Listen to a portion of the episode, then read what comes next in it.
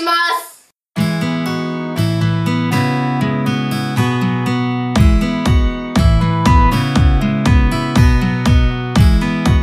皆さんこんにちは。ときめきテラスの時間がやってまいりました。いつでもどんな時でもときめく心を大切に自分を大切に。この番組はもっと軽やかに自然体で人生を楽しめるようなトークと音楽をお届けします。月2回の更新収録でお送りいたします。お相手は豊浦町でつぶつぶ雑穀料理教室を開催している北海道つぶつぶラボ結び屋伊予田花子とアロマテラピーと整理収納で心と体と暮らしを整えるお手伝いをしています。ラフェリーチェ小野智美です。毎日の暮らしの中で些細なことでも嬉しかったこと楽しかったことをシェアするハッピーシェアから始めたいと思います。はいともみさん。うん。私この間ですねあの私フラワーアレンジが好きで、うん。でもずっとやってなくって、でお友達のお家に行ってなんか毎月か玄関に飾ってるのを見て「うん。えこれどうしてるの?」って聞うん。いて、でなんか今のねこのご時世だからそういう会は開かれないけど、うん。材料を買ってあの用意してくれて、うん。で見本もその写真いっぱい撮ってきて、うん。ある程度ポイント聞いて、うん。家で作ってるんだっていうのを聞いて私もそれやりたいってう。ん言って、うん。でようやくねあの先日初めてそこのお店に予約をね、へえお友達つてにしてもらってへー材料買ってへーフラワーア楽しいんですよ。楽しいよね。え伊達で？うんとそのお店は室蘭なんですけど、うんお友達は伊達うの人で、え写真とか撮りました？撮りました。うん。後でお見せします。うん、フェイスブックにも上げてください。えー。ね、あのまたあの角のね、うん。お花とちょっと違って、うん。結構自由さがあるのがフラワーアレンジうん。いいですよね。ね本当に好きなように、ある程度まあ型はあるけど、うん。あとは自由っていうところがね、私にたり、うん、なんか結構あのねいい感じにできたりとか、うんうん。えー。どこに飾ってるんですか？今お家のリビングに飾っております、うん、気分もね華やぐし。いいですね。いいです。え嬉しくワクワク見ながらニコニコー、いいですね。してます。それは楽しい、時でしたね、はい。ありがとうございます。花子さんは、はい、あの同じ植物つながりの話だと思ったんですけど、はい。あの先日室蘭にね、うん。ちょっと用があって出かけた時に、はい。あの割と気に入ってるお花屋さんがあって、うん。でそこにふらっと入って、うん。で今私多肉植物うん。ラブなんですよ。あそうなんですか、でこれもねテレビでねすごい、あの紹介しててうんうん。でそれ見てこんなに種類あるの？と思って。うん。可愛いんですよ。すごい種類ありますよね。すごい種類多いしもうなんかこうプチプチしてるっていうの、プニプニなんかねそうそうそう。丸っこい感じ。うん、いい感じで。うんでその中でこう見てたらあのそこをね結構その植物のなんていうの？これはどういうものだっていううん。コメントみたいのがくっついてはい。それが読むのもすごい楽しくって、うんでその中で、はい。うん、あこれっていうのとうん。見た目、うんうん。気に入ったのがあって購入して毎日、うん、なんかね可愛くてねこうじーっと見てしまう。ちょっとねふわふわこう毛がついてるみたいな感じで。ううんん、あのね溺愛していたにゃんこちゃんがいなくなって、うん。ちょっと寂しかったんですけどなんかそれを思わせるような思わずこうふーってこう触ってあげたくなっちゃうような。えそれトゲじゃないんですか？トゲじゃないんですよ。うん、なんかこうふわふわふわふわしてる感じの多肉植物で、うん、ちょっと楽しいです。いいですね。どんどん増えそうな そうなのよ予感が。予感がはい私もしてます。はい、皆さんもねちょっとしたハッピーなこと見つけてみませんか？それでは今日も30分間心地よい暮らしのヒントとなれば幸いですお付き合いください、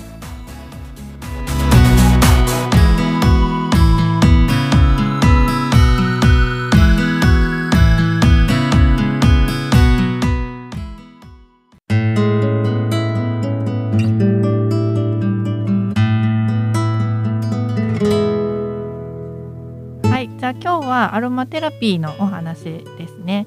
えー今回はちょっとニセコ町のトドマツうんについてお話ししていきます。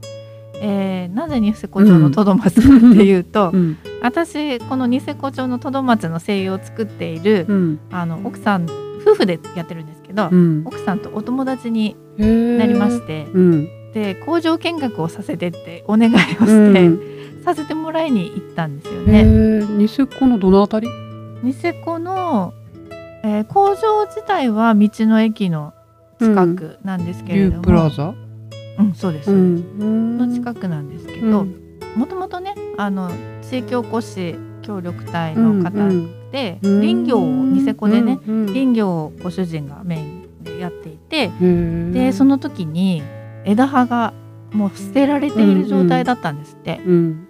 ね、もったいないって、うんいい香りするって言って、うん。でただ捨てられているっていうことと、ね、香りも取れるっていうことであのじゃあ精油をねこれを集めて精油作ったらいいんじゃないかっていうことで取り組み始めたって言って、ね、SDGs の関連もあって、環境にもいいしっていうことで始めたんだっていうお話を聞きました。うん。でねそのトドマツの精油あの工場見学で見せてもらったら、あの季節によってね微妙に色違うんで薄い緑なんですよね精油にしたら、うん。微妙にね色が違ってえー、って聞いたらやっぱりなんか春とか秋とかの時はちょっと若干色薄めで夏がうん。ちょっと色濃い感じになるんだよねじゃあこれからがそういう濃いめの色が。うん、あの本当に微妙な感じなんですけど、うん。えでもそれってその製品になった時にねあの成分とかねあのばらつきあったりしないの？って聞いたら、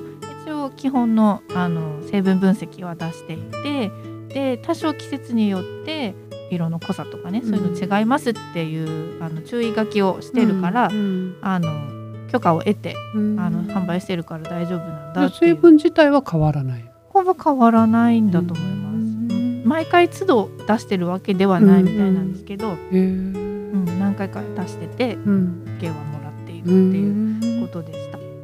でこのねトドマツの精油の効果っていうのが空気の浄化うんだったりまあ森林浴効果もねうん。もちろんあると思うんですけど花粉症にもいいっていう風へにでえ虫除けにもなるっていう風ないろいろあの大学にあの研究していただいて、そういう研究結果が出てるんだっていうお話もしていました。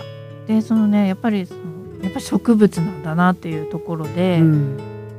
多分、うん、その春とか秋とかってやっぱり土の栄養光の栄養っていうのがやっぱり夏に比べてうん。少ないから、うん。多少やっぱり色がうん。成分がね香りの強さっていうのがす少ないのかなって、うん。で夏は、ね、栄養もたっぷりだし、水もねうん。たっぷりもらって光もたっぷりもらってっていうことで色濃いのかなうって、ん。ね、光合成もやっぱり夏の時期が一番ね,、うん。ね多く成長もぐんぐんするからその香りって光合成する時の副産物うん。とも言われているものなのでやっぱりそういうの影響するんだなって、ね、見て初めて、うん。ね、やっぱり改めて植物のなんかうん。不思議っていうか、そういうのを感じましたね。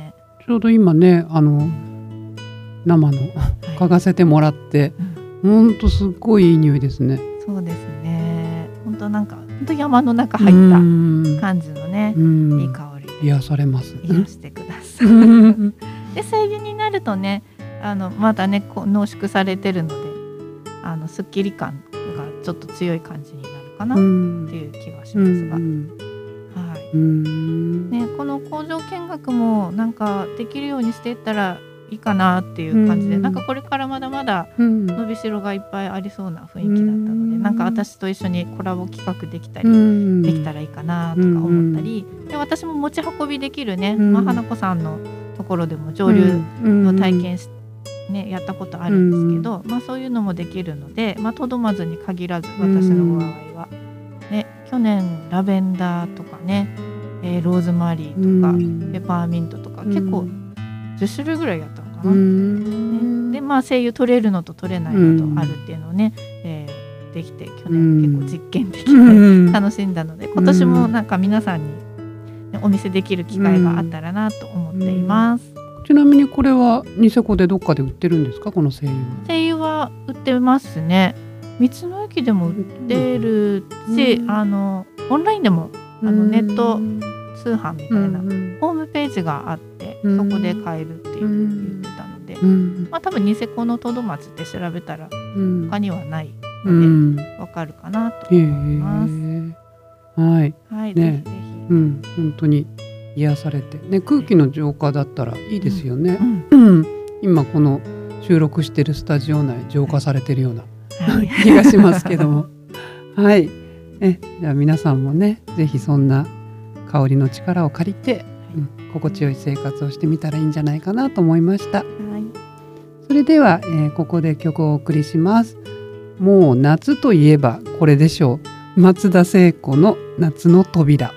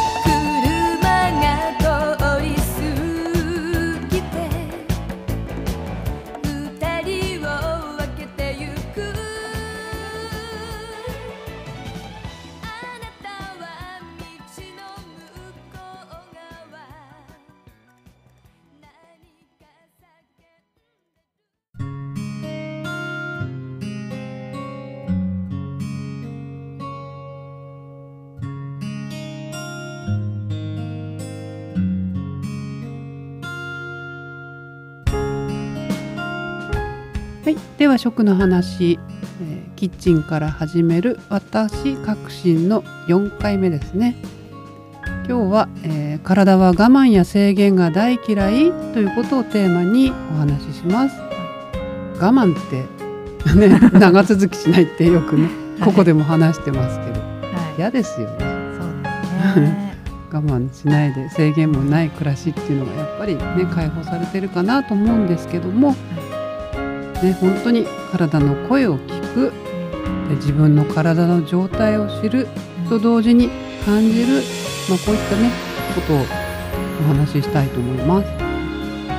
まずねあの私たちの体って健康で生きられるような自動操縦システムで動いてるんですよ。なんかサイボーグじゃないんだけど、うん、そんなことね考えないで普通に生きてるんで、はいえでも健康に生きられるように動いてる。そうですね、元に戻そうっていうねそうね力が自然に備わってますね。そうなんですよ。うんだからあの体に悪いものとかねうん我慢する食生活ね本当に望んでいることを我慢して諦める暮らしっていうのはもう健康に生きられないんですよ。もうその時点でね。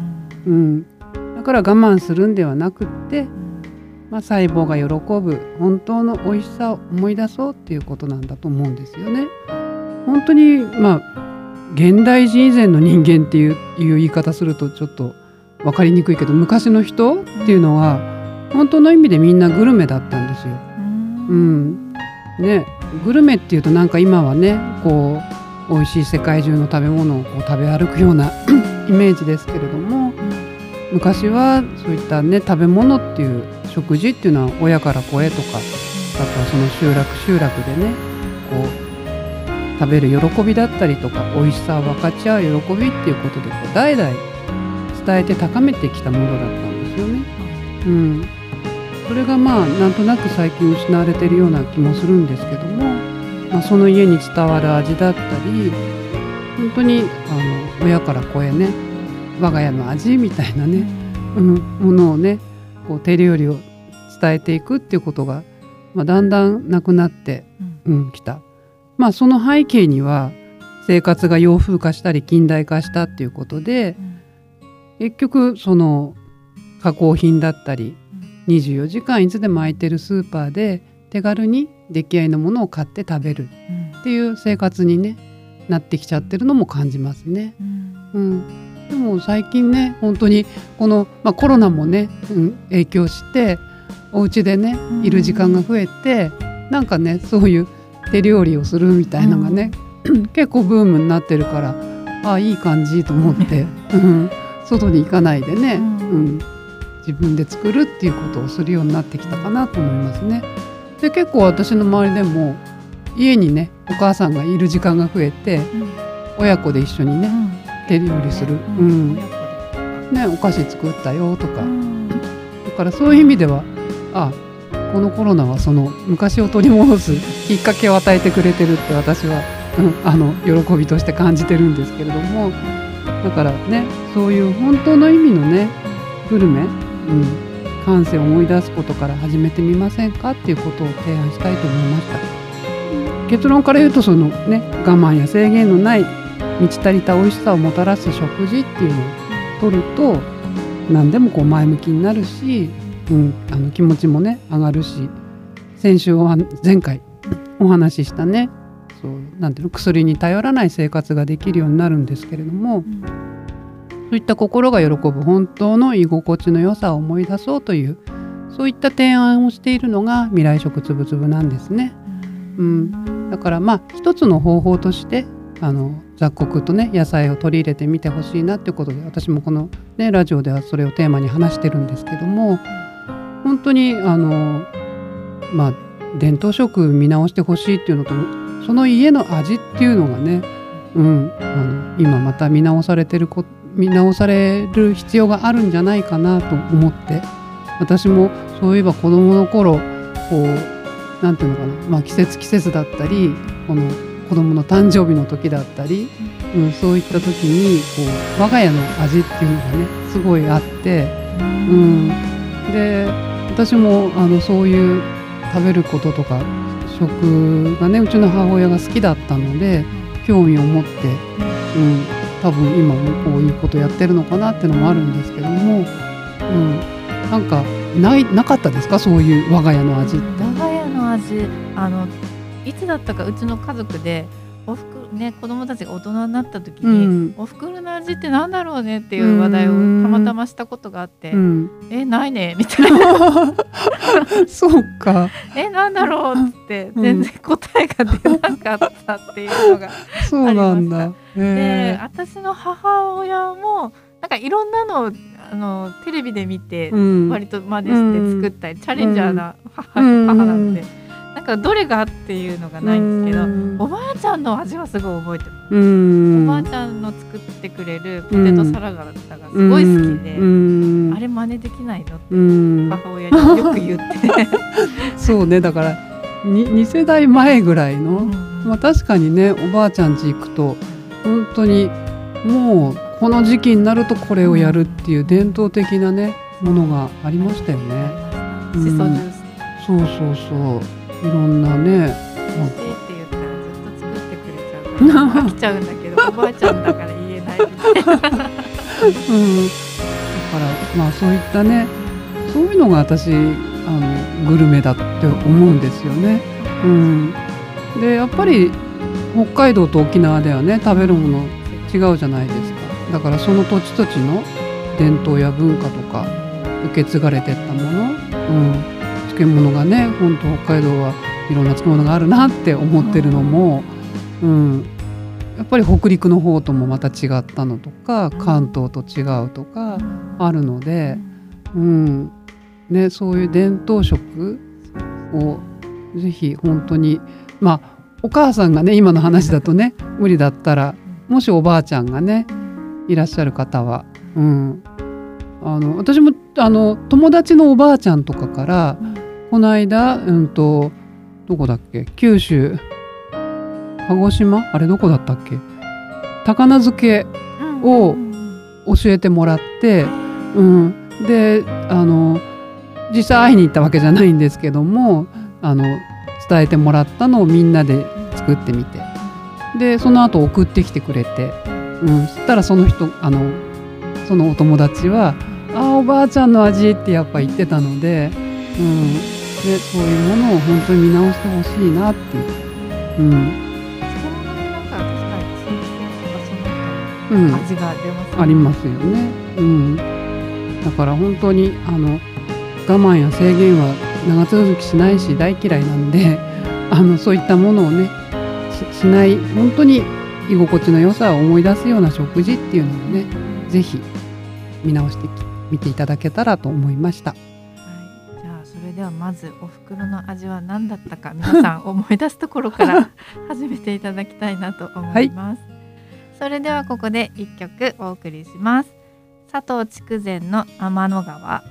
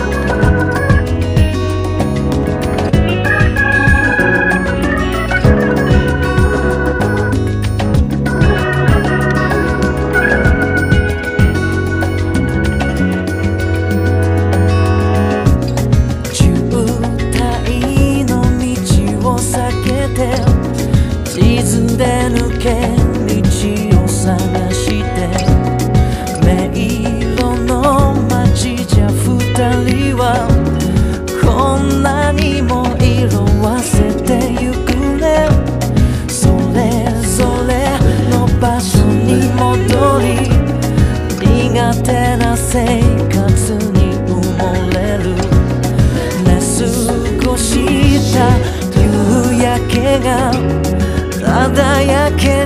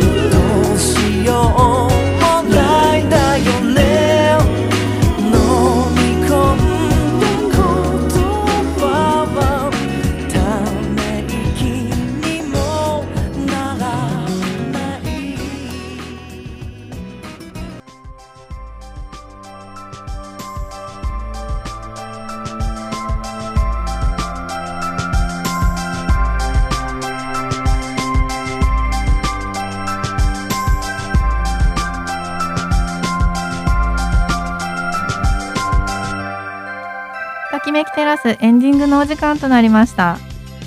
はい、あのーね、今日ニセコのアロマの話ではい。思い出したんですけど、うん。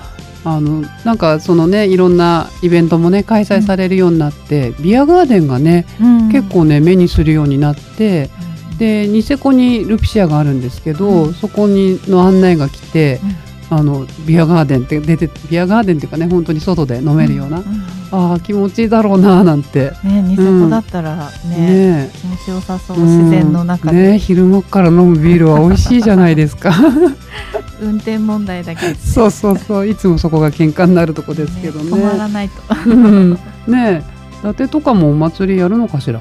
うんやるようなこと言ってましたよ。だってうん武者祭りあるようなうことはん聞いてますねもうそろそろね皆さんね外に出たいし。うんビールもね美味しく飲みたいしそね。そんなのが気になる季節でございますが。はまあい。皆さんもねあの自宅でも 楽し楽しく飲める環境をね、うん。あるといいですよね。はい。えー皆さんからのメッセージをお待ちしています。メールは七七六アットマーク y ラジオドットインフォ。七七六アットマーク wiradio.info ファックスは零一四二八二三四九九零一四二八二三四九九その他ときめきテラスのフェイスブックページがあります。ときめきテラスと検索してみてください。最後までお付き合いいただきありがとうございました。皆様に少しでもときめく健康的な暮らしのヒントとなれば幸いです。ときめきテラスお相手は伊代田花子と小野智美がお送りしました。